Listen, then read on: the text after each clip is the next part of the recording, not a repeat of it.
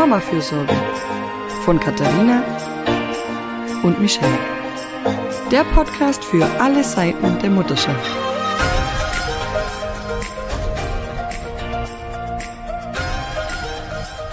Hallo und herzlich willkommen zu einer neuen Folge des Mama-Fürsorge-Podcasts. Ich freue mich sehr, dass heute Nathalie Klüger zu Gast ist. Sie ist Mutter von drei Kindern, freiberufliche Journalistin und Autorin und ihre Themen sind vor allem Familienpolitik, Mental Load und auch die Burnout-Prävention bei Müttern. Da überschneiden wir uns thematisch äh, ganz gut.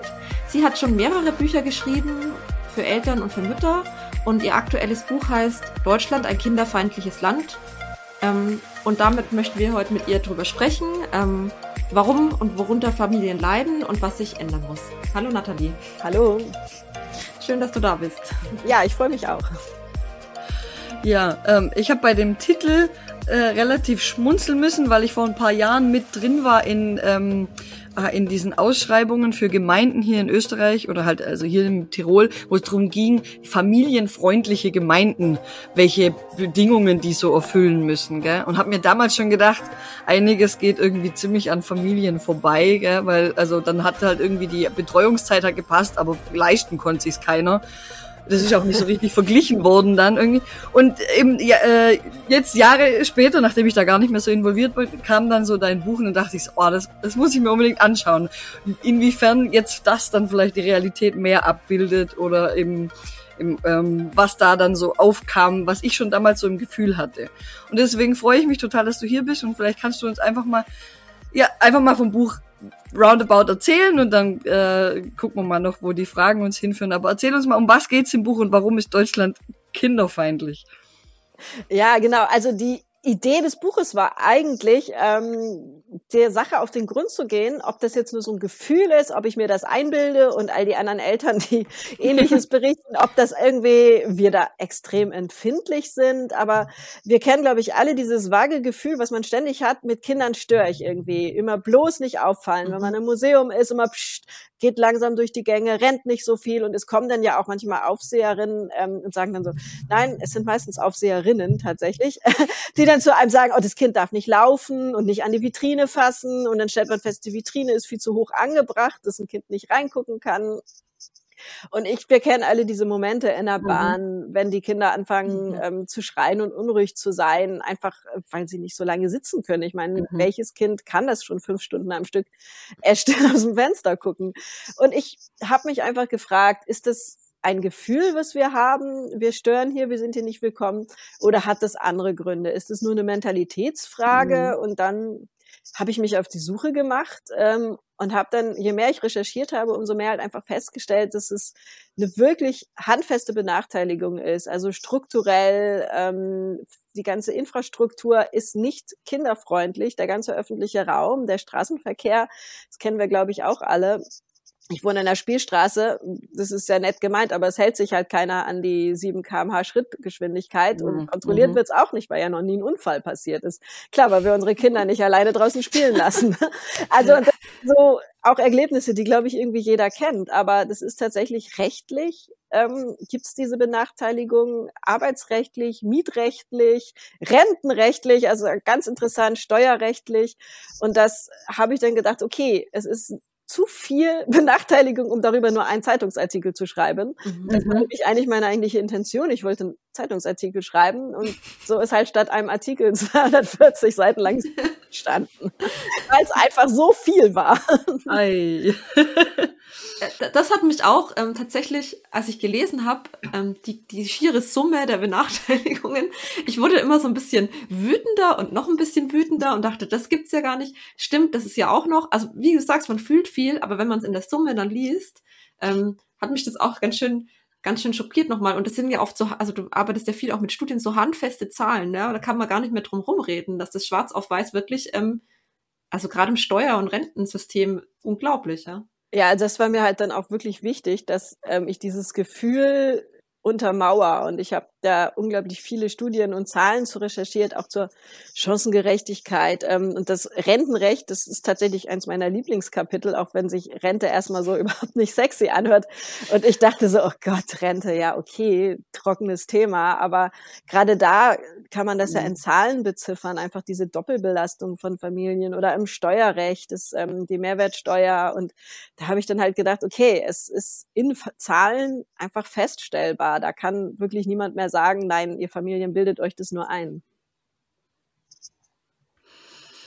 Ja, ne, ich, ich habe auch gerade schmunzeln müssen, weil das Gefühl, äh, wir hatten das Gefühl ja mit dem Kapitel über Schuldgefühle in unserem ersten Buch, wo wir auch gemerkt haben, ein so ein kleiner Text kann es nicht abdecken. Mhm. Ja? Und dann wurde auch ein, ein ganzes Buch noch draus. Also manchmal macht man ein Thema auf, guckt da rein und denkt sich, oh wow, da ist so viel mehr dahinter. Und dann kommt man von einem ins andere und nicht irgendwie nur von vom Hundertsten ins Tausendstel, sondern da macht sich dann so ein Riesending auf. Mhm. Gell?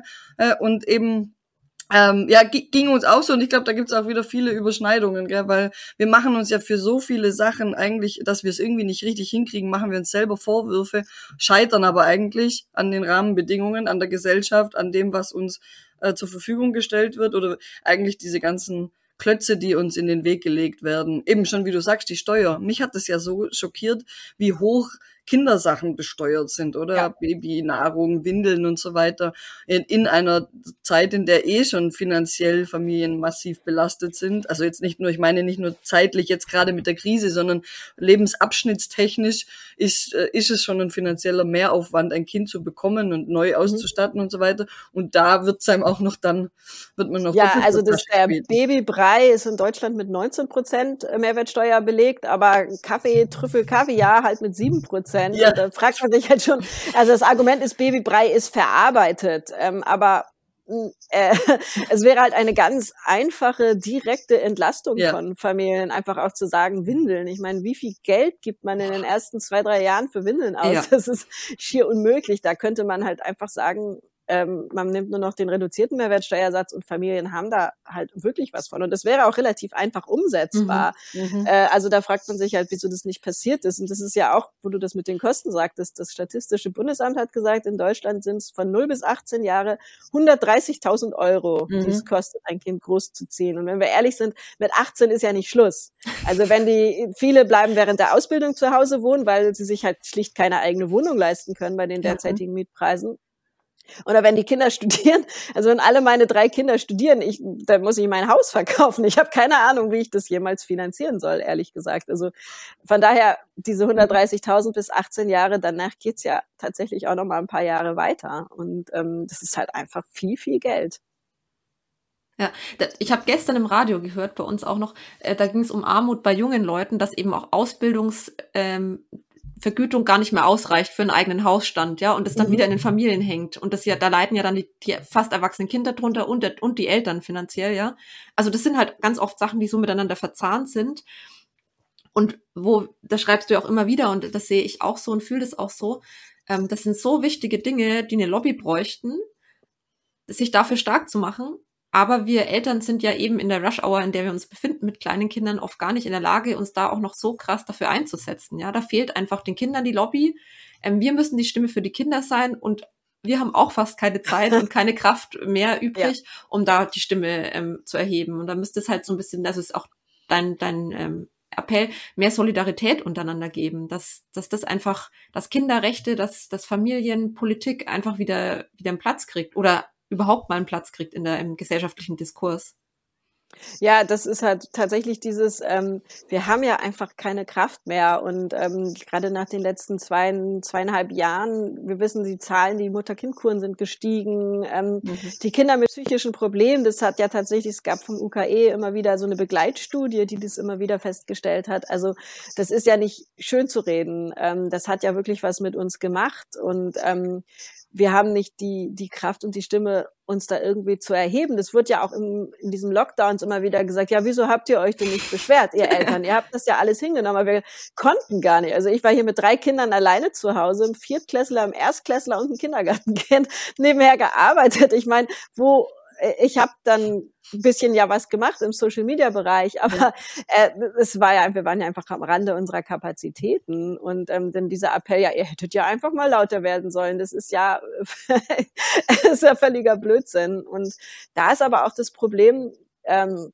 dass in der Politik relativ wenige Mütter sind, weil diese ganze Mehrarbeit, die bleibt ja leider Gottes immer noch an den Müttern hängen. Mhm. Und ähm, das ist tatsächlich gibt's da so unterschiedlich, gibt's da Studien, wie unterschiedlich Mütter und Väter diese Lockdowns empfanden. Und ähm, diese ganze Care-Arbeit, die blieb ja wieder bei uns hängen. Ähm, und da gibt's ja auch eindeutige Zahlen zu. Das ist auch wieder mal, das ist nicht nur ein Gefühl. Ich habe danach geguckt. Ja. Es gibt tatsächlich einfach Zahlen, die das belegen. Und ähm, in der Politik und in Führungspositionen sind halt Frauen, insbesondere Mütter, einfach noch völlig unterrepräsentiert. Und auch deshalb wird ganz viel halt diese Sichtweise nicht in die Handlung mit einbezogen. Und das ist ein echtes Problem.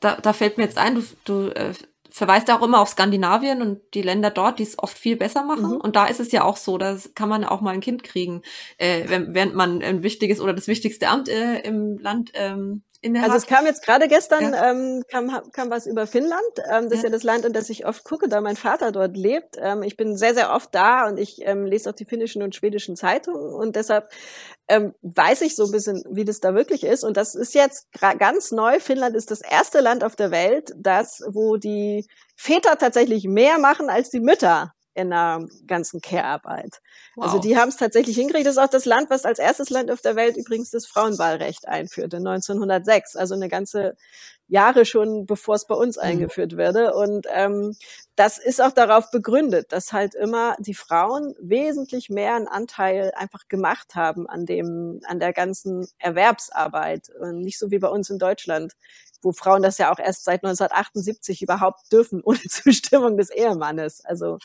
äh, das fand ich sehr, sehr spannend. Das, ähm, solche Zahlen zu hören, das fühlt sich so absurd an. Wenn ich mir jetzt vorstelle, ich müsste meinen Mann fragen, ob ich arbeiten gehen darf. ja. Das ist nicht vorstellbar und es war aber noch nicht vor allzu langer Zeit. Also war kurz bevor ich auf die Welt kam. Ja. Das finde ich halt immer so. Äh, ja. Oder auch, dass erst seit Mitte der 90er in Deutschland verboten ist, dass Kinder Gewalt in der Erziehung erfahren. Und das hatten die skandinavischen Länder schon in den 70er Jahren. Also ich meine, das zeigt einem halt einfach, dass dort man einfach ein bisschen fortschrittlicher ist. Und das ist halt einfach diese bessere Gleichberechtigung ähm, und Vereinbarkeit geht halt auch einher mit einer mehr höherem Maß an Kinderfreundlichkeit. Es lässt auch ein bisschen hoffen, dass es bei uns auch in die Richtung gehen darf. Wenn wir nur, also, ne, wenn die einfach ein bisschen voran, äh, voran sind, dass es bei uns sich auch ändert.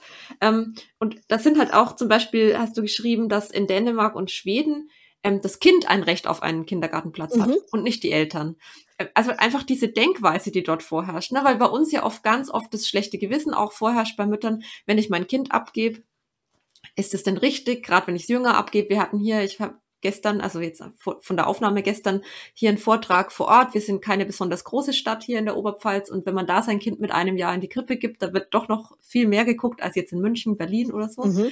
Ähm, und da ist so viel schlechtes Gewissen dabei und, und, und man fühlt sich unwohl.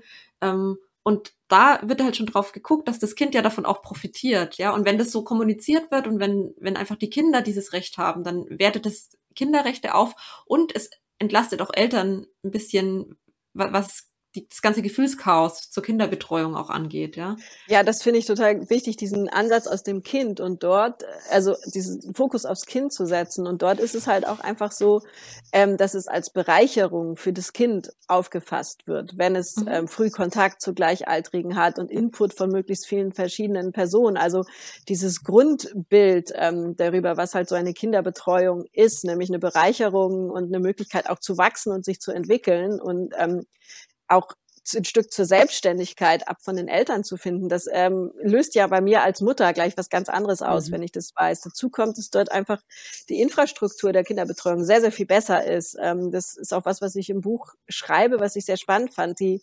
familienpolitischen Ausgaben in Deutschland und in den skandinavischen Ländern sind pro Kopf ungefähr gleich. Mhm. Aber dort in Deutschland wird sehr, sehr viel Geld direkt an die Familien ausgezahlt. Und dort fließt der größere Teil halt in die Infrastruktur, wovon dann alle wiederum gleichermaßen profitieren. Ähm, und die haben halt, die Berufsbilder sind sehr, sehr viel besser bezahlt dort. Also die PädagogInnen und die Erzieherinnen, die kriegen halt einfach deutlich besseres Geld. Das sind auch alles ähm, Berufe, also akademische Berufe, auch der Beruf oh, der Erzieherin und so. Und ähm, dadurch ist die Anerkennung gesellschaftlich natürlich sehr, sehr viel höher. Die sind besser bezahlt, die haben bessere Arbeitsbedingungen und die Kinder haben dort, also wenn man dort in eine Schule geht oder in äh, einen Kindergarten geht, ist halt meilenweit entfernt von unserem städtischen Kindergarten. Auch wenn die hier bei uns sich allergrößte Mühe geben mit ihren knappen Budgets, muss man wirklich sagen. Ähm, mhm. Aber dort ist halt das äh, von staatlicher Seite einfach sehr, sehr viel besser alles unterstützt. Und ähm, das sorgt für viel mehr Chancengerechtigkeit und bei uns Eltern für dieses Gefühl, okay, mein Kind ist dort gut aufgehoben. Gut aufgehoben und nicht nicht abgeschoben, wie sich ja. hier manchmal so ein bisschen anfühlt oder so. Ja, ich muss arbeiten gehen und also geb, muss mein Kind abgeben, um arbeiten gehen zu können und maximal um arbeiten zu gehen können, bloß nicht dann auch noch für Me-Time. Wo kämen sie denn da noch hin, wenn wir, also, ja, okay, verstehe ich, ja. Äh, und da, da sind ja auch, liegen ja auch total die, die Chancen dann schon, oder? Wenn du sagst, das ist das gleiche Geld eigentlich quasi, oder? Ja, dann genau. Nur umverteilt. Also, weil erst dachte ich so ein bisschen so, okay, hier müsste man richtig viel Geld in die Hand nehmen, um in diese Richtung gehen zu können. Und dann aber zu hören, dass es sich finanziell nicht groß unterscheidet Natürlich wäre es ein Prozess, das umzugestalten, aber es, dass es sich da vom Budget her nicht groß unterscheidet, birgt ja auch eine Riesenchance. Ja, genau. Also das ist tatsächlich einfach nur eine andere Denkweise, die man da angesetzt hat. Und man muss ja auch ehrlich sagen, von dem Kindergeld zum Beispiel bei uns im Land, wer die Grundsicherung hat, der kriegt ja dieses Kindergeld auch überhaupt nicht. Da ist es ja über die Grundsicherung gedeckt. Also die, mhm. die eigentlich am meisten diese finanziellen ähm, Unterstützung bräuchten, die kriegen sie gar nicht in dem Maße. Also von daher ist es äh, bei uns auch ein bisschen und viele familienpolitische Leistungen. Es gibt ja dieses komplizierte Bildungs- und Teilhabepaket. Das muss man in jeder Kommune anders beantragen und keiner blickt richtig durch. Und es okay. wird auch wirklich sehr, sehr wenig deshalb dann auch nur abgerufen. Also bei uns ist immer alles so ganz kompliziert und irgendwie so äh, nachgebessert und man will niemanden wirklich wehtun und will allen irgendwie was Gutes tun und ähm, Deutschland mag das so mit der Gießkanne rumzulaufen, was auch die einfachste Lösung ist, aber dafür oft dann einfach am Bedarf vorbei. Ja, du schreibst ja auch immer, bei uns ist Kinder kriegen oder Kinder haben so eine Privatsache, ja. Mhm. Das ist ja auch, denke ich, das hängt jetzt auch, damit hängt zusammen, dass das Geld quasi an die Familien ja, genau. gegeben wird und sagt, macht mal. Genau, schaut zu, mal, wie ihr damit klarkommt. Schaut mal, wie ihr im äh, unzureichenden System mit diesem Geld eure Kinder irgendwie. Genau, und seht zu, wie ihr damit klarkommt, wenn der Kindergarten zumacht, weil alle Erzieher krank sind. Also so war es bei uns diese Woche, muss ich meine Kinder immer um eins abholen, weil einfach alle krank sind. Und ich kann froh sein, dass ich bis eins die Kinder hinschicken kann. Aber das ist so dieses Typische, so wie auch in der Corona-Pandemie. Seht mal zu, wie ihr das hinbekommt mit all dem. Ähm, also Mhm. Äh, das ist äh, tatsächlich, äh, so geht das zurück auf Konrad Adenauer. Da sieht man, wie viel 50er Jahre noch heutzutage bei uns aktuell sind.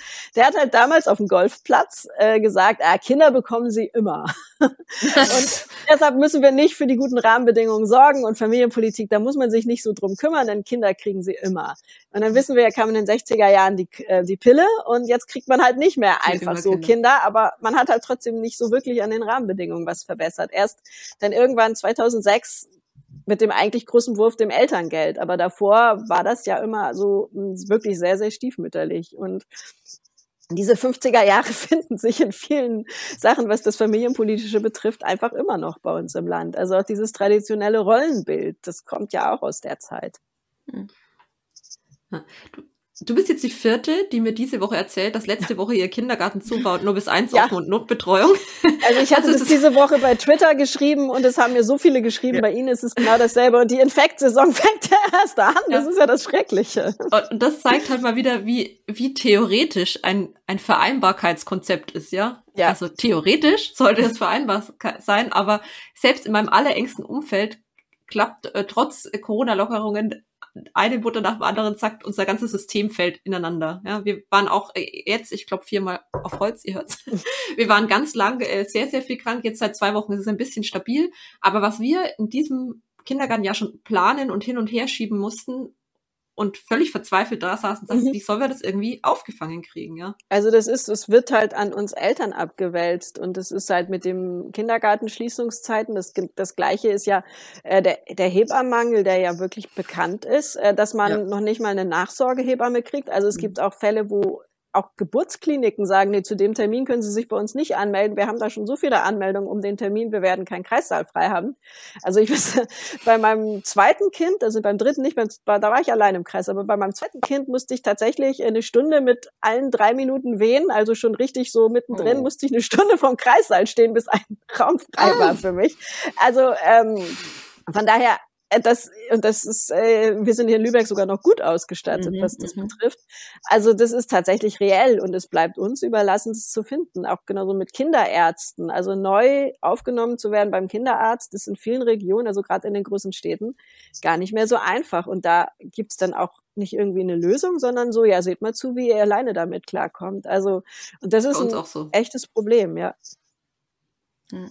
Ja, das ist tatsächlich ist der, der Hebammenmangel ähm, ja hier in, in Österreich auch akut und auch in, in Tirol. Ich habe da momentan je, fast jeden Tag, weil ich arbeite ja äh, mit schwangeren und äh, frisch mhm. gebackenen Müttern in der Familienbegleitung und das ist fast jeden Tag bei uns Thema, oder? Dass sie keine Nachsorge bekommen und gerade gerade bei äh, Erst, äh, Erstlingsmamas ist es schon einfach eine unfassbar wertvolle Begleitung, oder?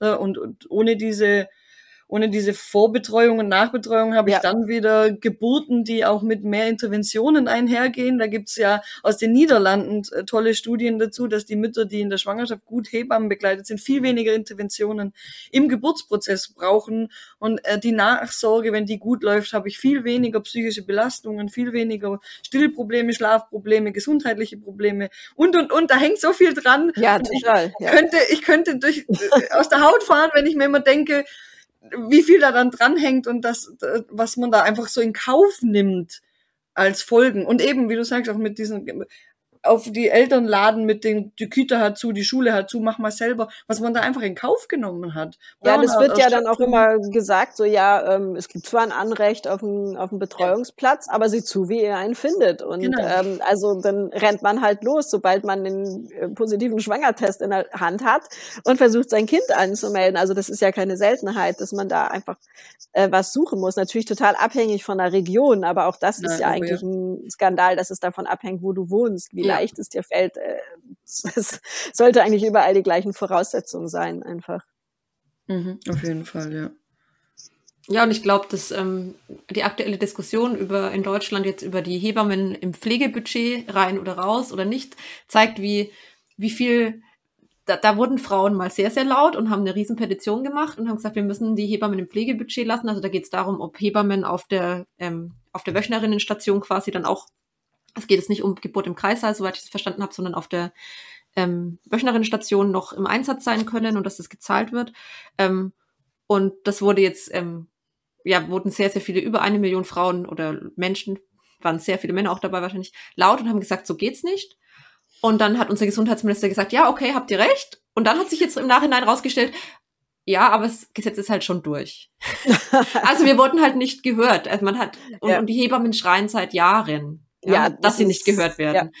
Und das bei einer Arbeitsbelastung, die kaum noch zu managen ist, werden sie trotzdem noch laut und versuchen es. Und es wird halt wieder nicht drauf geguckt, was brauchen die Familien. Und selbst wenn wir mit Adenauer sagen, Kinder kriegen sie immer, ja, dann müssen wir ja, ja gerade dann müsste man ja, also gerade mhm. dann müsste man ja die Voraussetzungen schaffen, ähm, zu sagen, dass schon mal der Start ins Leben irgendwie abge abgesichert ist. Und das, ja. auch das ist halt nicht mehr der Fall und, und immer weniger. Und das ist richtig schade und ähm, ist ja für Frauen auch oft also es ist ja so ein prägendes Erlebnis und, und ähm, das, ja, da allein gelassen zu sein oder, oder Ängste haben zu müssen, ist halt richtig furchtbar.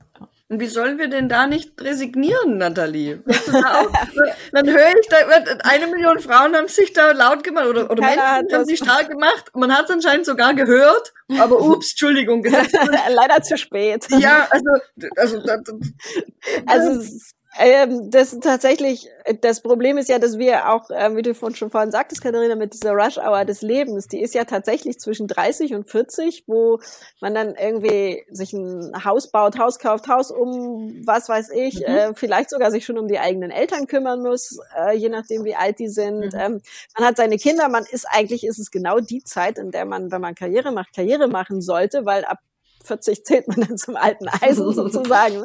äh, also da fällt einfach unglaublich viel zusammen, was ja auch erklärt, weshalb wir so unter diesem Dauerstress stehen eigentlich die ganze mhm. Zeit. Und ähm, da ist es dann schwer zu sagen, ja, jetzt engagiert euch auch nochmal. Aber ich glaube einfach, man muss unermüdlich immer wieder darauf hinweisen. Und ähm, da müssen wir auch alle ehrlicher werden. Also nicht so dieses nach außen hin das Bild tragen, wir kriegen das schon alles hin, sondern ich ähm, glaube, was wirklich hilft und ermuntert ist, dass man tatsächlich auch mal sagt, so nee, also ich kann das nicht, das ist gerade ein bisschen viel. Und ich halte es zum Beispiel auch für wichtig, wenn wieder die Kindergartenschließungszeiten kommen, dass man dann nicht sagt, ähm, okay, ich betreue mein Kind alleine zu Hause, sondern dass man dann halt auch wirklich sagt, ich kann es einfach nicht. Ähm, bei uns wurde halt zum Beispiel darum gebeten, wäre möglich, das Kind ganz zu Hause zu lassen. Und ähm, früher hätte ich noch gesagt, okay, ich bin Freiberuflerin, ich arbeite eh zu Hause, dann mache ich das. Aber mittlerweile denke ich so, ich, damit ist nicht geholfen, wenn wir es irgendwie hinkriegen, weil dann merkt ja keiner, wie schwer es ist. Und ich sage dann auch mittlerweile, nee, ich bin Alleinerziehende, ich muss mein Geld verdienen und wir alle wissen, wenn die Kinder zu Hause rumspringen, vor allem Kindergartenkinder, dann ist es äh, nicht dasselbe Spielen, also äh, dasselbe Arbeiten, eher spielen.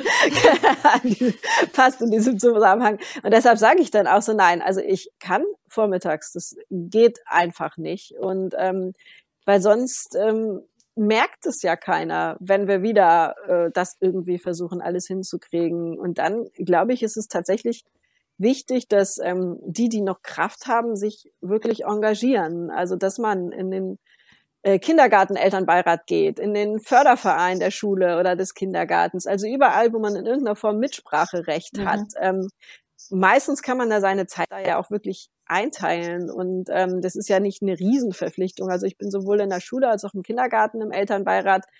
Äh, das ist jetzt nicht, dass ich da ständig total eingespannt bin und ähm, furchtbar viel machen muss. Aber es ist halt eine Möglichkeit, sich wirklich zu engagieren. Und wir haben zum Beispiel im Kindergarten das geschafft abzuwenden, dass die Stadt, die wollte das Essensgeld im Kindergarten von 50 auf 100 Euro im Monat erhöhen. Oh, also mal eben wirklich äh, um 100 Prozent.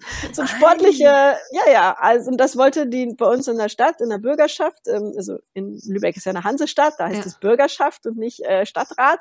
Die wollten das so still und heimlich irgendwie machen. Und dann haben wir Eltern uns halt alle engagiert und auch sehr viel bei Social Media ähm, das dann mhm. geschafft abzuwenden. Also ich habe ein Kind im Hort und ein Kind im Kindergarten. Für mich wären es mal eben 100 Euro mehr gewesen im Monat. Ähm, und ich finde, das ist halt schon echt eine sportliche, äh, sportliche Erhöhung. Und das haben wir halt geschafft, einfach durch Präsenz und Meckern und Social Media und Elternbeirat einfach abzuwenden. Also man kann tatsächlich ja was bewirken und dort mhm. ja auch ganz unmittelbar für das Umfeld des Kindes was tun, dass man, weiß ich nicht, im Förderverein mitbestimmt, wofür das Geld eingesetzt wird und sowas. Also wer irgendwie Zeit dafür hat, da bin ich, muss ich mal sagen, engagiert euch und macht es mit für die, die einfach nicht die Zeit und die Kraft haben.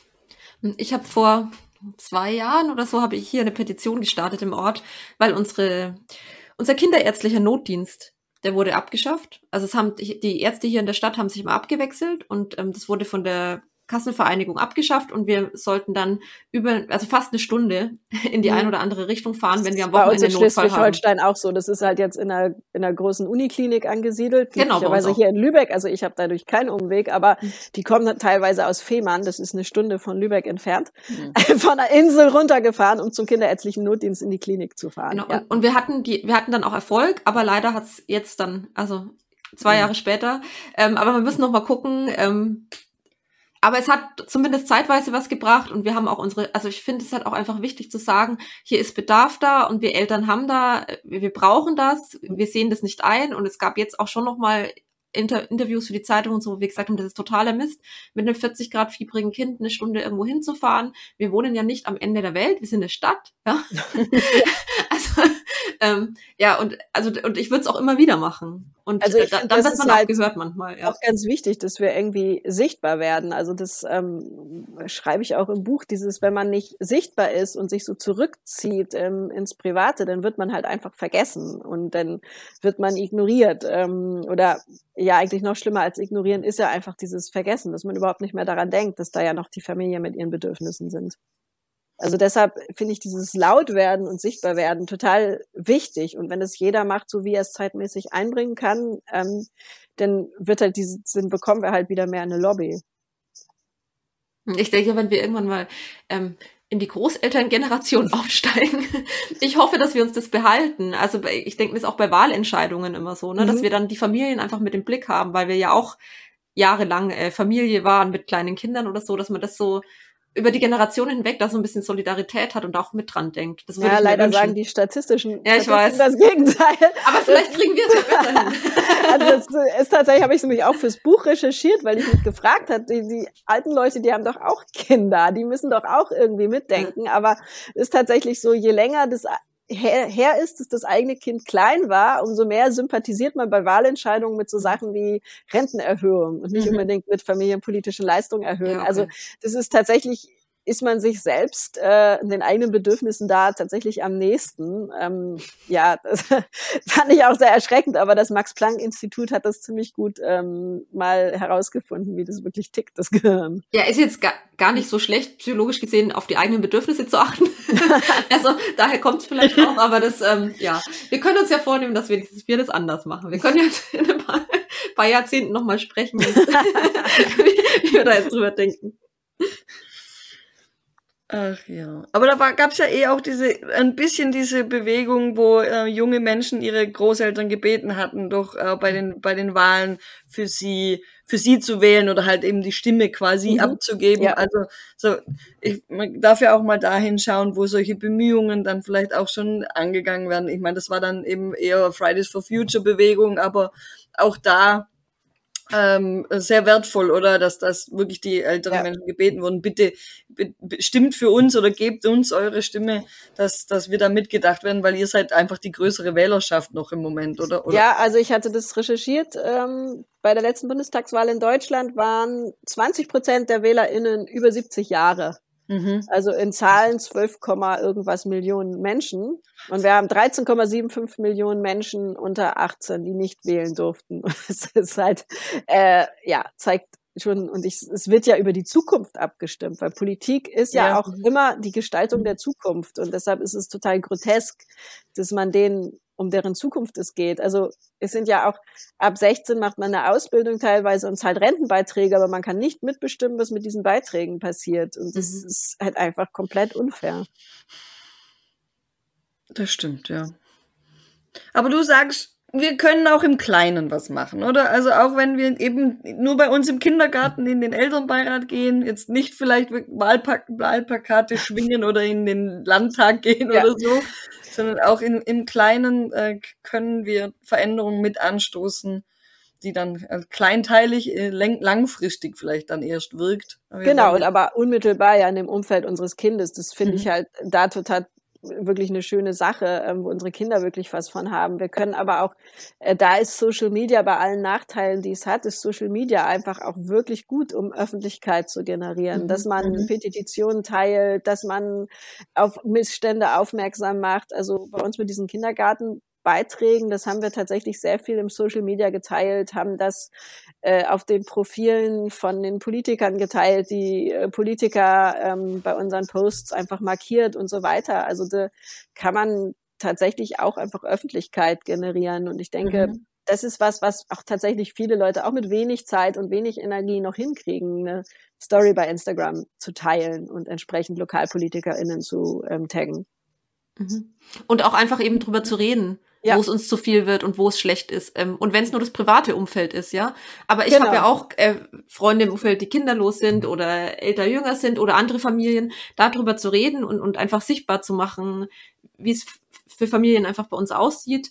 Ähm, das wird ja auch weitergetragen. Genau, und nicht Teil. immer nur so tun, als ob alles mhm. gut ist und wir alles hinkriegen, ähm, weil man irgendwie denkt, man müsste diese Fassade aufrechterhalten, ähm, ist man unfehlbar oder perfekt ist. Ich habe ja auch mal das Buch Die Kunst, keine perfekte Mutter zu sein mhm. geschrieben, wo es eben darum geht, wir müssen nicht perfekt sein und ähm, wir schaden uns selbst, wenn wir so tun, als ob wir perfekt sind, weil dann, wie bei der Familienpolitik, dann denken alle, ah, die Eltern kriegen das ja super hin, weil wir immer artig lächeln und ähm, uns nicht beschweren. Also man, ich finde, das ist total wichtig, einfach zu sagen, nee, du, mir ist jetzt gerade wirklich einfach alles zu viel und ich brauche hier jetzt auch eine Unterstützung, weil von sich aus fragt kaum jemand, ob man Unterstützung braucht. Es ist einfach so. Ja, das stimmt allerdings. Und wer sich nicht müde wird zu betonen, ist, dass das auch wirklich kein gesundes Vorbild für Kinder ist, wenn wir perfekt sind und immer alles mhm. hinkriegen, oder? Weil sie wachsen dann auch so auf, dass sie, dass Fehler nicht geduldet werden, dass sie immer Leistung erbringen müssen. Dann geben wir ja nur diesen ganzen Leistungsgesellschaftsgedanken weiter, wenn wir auch äh, nur, nur Schein sind und äh, uns bis zum Umfallen. Aber da haben wir wieder den Social Media Nachteil. Also wo ja. du ihn gerade als Vorteil, da, weil dann sehe ich wieder Reels auf Instagram von den perfektesten Torten und den schönsten Wohnungen und dem tollsten Babyoutfit und denke mir nur, Himmel, Herrgott, bitte hört auf damit. Ja, also jetzt gerade zur Weihnachtszeit finde ich das immer noch mal so extrem, was wow. dann da. Äh, also ich habe dann da irgendwelche Reels über Plätzchenbecken. Ich gucke mir das ja gar nicht mehr an. Ich schalte das dann immer gleich weiter und ich saß hier und hatte so einen Riesenhaufen Haufen Streusel unterm Tisch und einfach nur so dieses Chaos, was Kinder nach dem Plätzchenbacken hinterlassen und dann sitzen da so schick gestylte Mütter und dann denke ich mal so, ja, nein, das muss nicht sein. Also das muss man dann auch einfach ausschalten, auch um sich selbst davor zu schützen. Ja, also Fall. folgt den Leuten, die, äh, die laut werden, die dem eine Stimme geben, zum Beispiel Natalie auf Social Media. Und ähm, dann teilt man da was Schönes. Also ich finde, man kann sich da schon, ähm, wenn man sich die Profile aus, aussucht, ähm, auch so eine Bubble kreieren, die einem irgendwie, die einen ja empowert und da auch ja. ein bisschen Mut genau. macht. Und genau. ich finde, also diese, diese Reichweite, um einfach aktiv zu werden mit wirklich wenig Energie und Input, weil da muss man nicht viel machen, um Sachen zu teilen. Aber man kann dann halt wirklich wichtigen Aufrufen und ähm, solchen Dingen einfach sehr, sehr gut eine Reichweite verleihen. Und ähm, dieses Gefühl, ich kann was machen, sei es auch nur, ich teile eine Story, ähm, mhm. dieses Gefühl hilft ja auch schon ganz oft aus dieser Machtlosigkeit raus. Einfach dieses Gefühl, ein bisschen was kann ich dazu beitragen, auch wenn ich keine Demo organisieren kann, weil meine Kraft dazu gerade nicht reicht. Genau. Ja, und das hilft dann wieder gegen schlechte Gewissen. Ja, genau. Perfekt. Ja, wunderbar. Ich finde, das ist ein super cooler äh, Schlusspunkt, äh, weil gegen schlechte Gewissen wollen wir ja alle ankämpfen. Dann, äh, Nathalie, ich danke dir ganz, ganz, ganz herzlich. Sag uns doch noch ganz kurz, wo wir dich finden können, damit äh, wir eben uns diese schöne, empowernde Bubble kreieren können und unsere Hörerinnen. und, ähm, genau, bevor wir dann hier abmoderieren.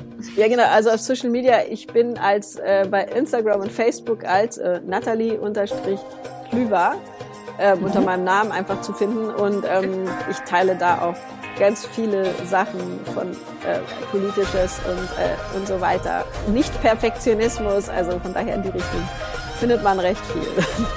Perfekt. Wir packen das dann auch noch in die Show Notes. Ja. Sehr gut.